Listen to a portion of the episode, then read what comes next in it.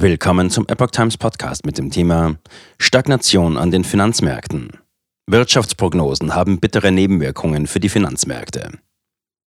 Ein Artikel von Patrick Langendorf vom 28. Februar 2023.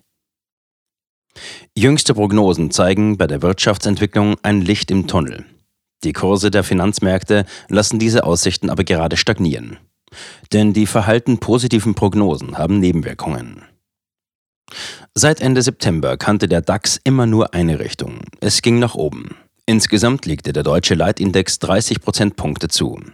Viele Marktbeobachter waren über diese Entwicklung erstaunt. Eigentlich war bis Frühherbst eine schwere Rezession für 2023 vorhergesagt. Die Finanzmärkte ließen sich aber die Stimmung nicht verderben.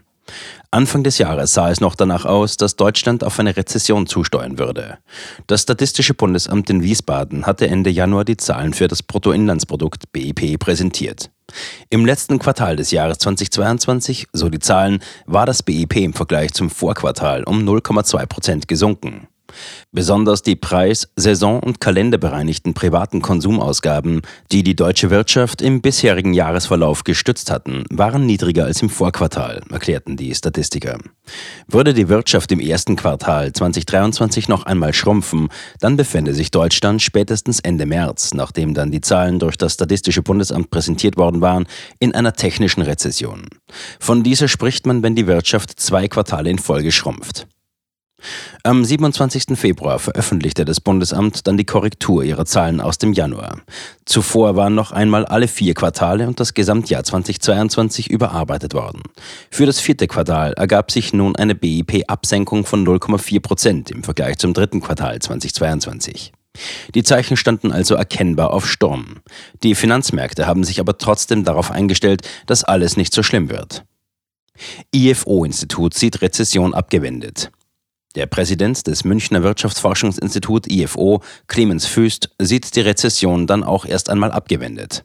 Laut dem Finanzportal Finanzen.net sagte er gegenüber der Augsburger Zeitung, zu einer Rezession im Sinne einer deutlichen Schrumpfung der Wirtschaftsleistung wird es nach aktueller Datenlage nicht kommen. Zitat Ende. Den Hauptgrund für diese Prognose sieht Füst darin, dass es im Winter zu keiner Gasmangellage gekommen sei. Anders als die Bundesregierung erwartet das IFO-Institut jedoch kein Wachstum für das laufende Jahr. Wir erwarten dieses Jahr eine leichte Schrumpfung, eine rote Null, sagte Füst. Das ist nicht berauschend, denn wir kommen ja von einem extrem niedrigen wirtschaftlichen Niveau nach der Corona-Krise. Bundeswirtschaftsminister Robert Habeck, Grüne, hatte Ende Januar ein leichtes Konjunkturplus von 0,2 Prozent prognostiziert. DIW sieht Wirtschaft kurzfristig in Rezession gleiten. Anders sieht es allerdings das Deutsche Institut der Wirtschaft DIW in Berlin. Am vergangenen Dienstag veröffentlichte dieses sein Konjunkturbarometer.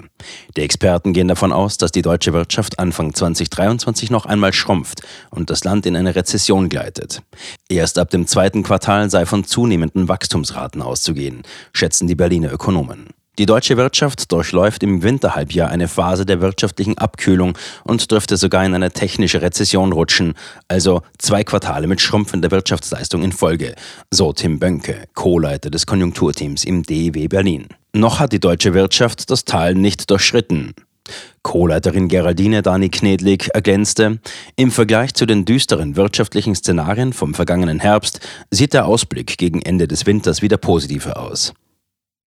Geschäftsklimaindex hält sich auf. Die Lage bleibt also vorerst etwas eingetrübt. Die Aussichten sind aber sehr viel besser als im Herbst des letzten Jahres. Das schlägt sich auch in Deutschlands wichtigstem Konjunkturindex wieder, für den das IFO-Institut monatlich 9000 Unternehmen befragt. Der IFO-Geschäftsklimaindex ist im Februar auf 91,1 Punkte gestiegen, nach 90,1 Punkten im Januar. Insbesondere die Erwartungen hellten sich auf. Die aktuelle Lage wurde hingegen etwas weniger gut beurteilt. Die deutsche Wirtschaft arbeitet sich allmählich aus ihrer Schwächephase heraus, prognostizieren die Ökonomen. DAX wirkt wie eingefroren. Die Aktienkurse profitieren von dem vorsichtig positiven Blick nach vorne allerdings nicht.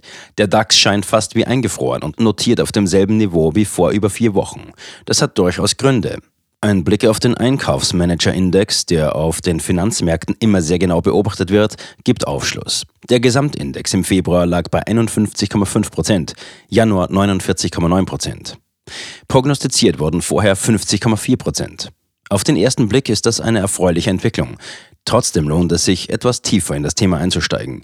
So lag der Index im verarbeitenden Gewerbe bei 46,5 Prozent, Vormonat 47,3, während er bei Dienstleistungen bei 51,3 Prozent, Vormonat 50,7 lag.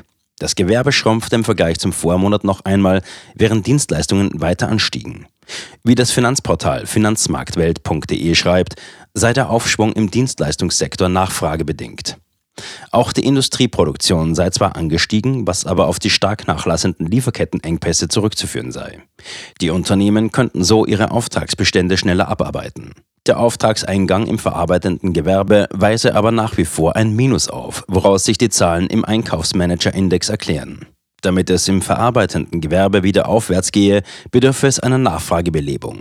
Für den Chefstrategen der Deutschen Bank, Ulrich Stephan, zeigen die Zahlen laut einem Bericht im Handelsblatt, dass die bessere Stimmung komplett auf den Dienstleistungssektor zurückzuführen ist. Dazu komme es, dass viele Unternehmen im Moment mit einer anhaltenden Inflation rechnen. Vor allem hohe Preissteigerungen im Dienstleistungssektor werden befürchtet. Bessere Stimmung bei Wirtschaft im Moment bitter für Aktienmärkte. Dass sich die Stimmung bei der Wirtschaft aufhält, muss daher nicht unbedingt gut für die Aktienmärkte sein. Eine bessere Konjunktur bedeutet Wachstum. Genau das möchte die EZB aber im Moment mit ihrer Zinspolitik verhindern. Die letzten Anhebungen der Leitzinssätze sollten ja zur Senkung der Inflation beitragen. Die Nebenwirkungen besserer Konjunkturaussichten können daher für die Börse bedenklich sein. Steigende Preise und deshalb steigende Zinsen. Daraus resultieren höhere Kredit- und Finanzierungskosten für Unternehmer, aber auch Verbraucher. Die Zentralbanken dürften bei zu erwartendem Konjunkturaufschwung keinen Grund sehen, ihre restriktive Geldpolitik zu beenden. Die Zinserhöhungsrunden dürften also auch in Zukunft weitergehen. Dafür sprechen im Moment auch die Entwicklungen auf dem Anleihemarkt. Zuletzt ist die Rendite für zweijährige Bundesanleihen auf über 3% gestiegen. Zuletzt lagen Bundesanleihen vor 15 Jahren bei dieser Rendite. Je stärker die Renditen steigen, umso weniger rechnen Marktteilnehmer damit, dass die Zentralbanken eine Zinswende einleiten. Für Aktienmärkte kann aus solchen Entwicklungen auf Dauer ein Problem entstehen. Je länger und stärker Zinsen steigen, umso teurer werden Umfinanzierungen. Laufen zinsgünstige Anleihen und Kredite aus, so müssen diese durch neue, meist teure ersetzt werden. Das schmälert auf Dauer die Aktienrenditen. Daher schauen die Aktienmärkte im Moment sehr skeptisch auf die sich anbahnenden Wirtschaftsentwicklungen. Sie fürchten die Nebenwirkungen. Das lässt den DAX im Moment verharren.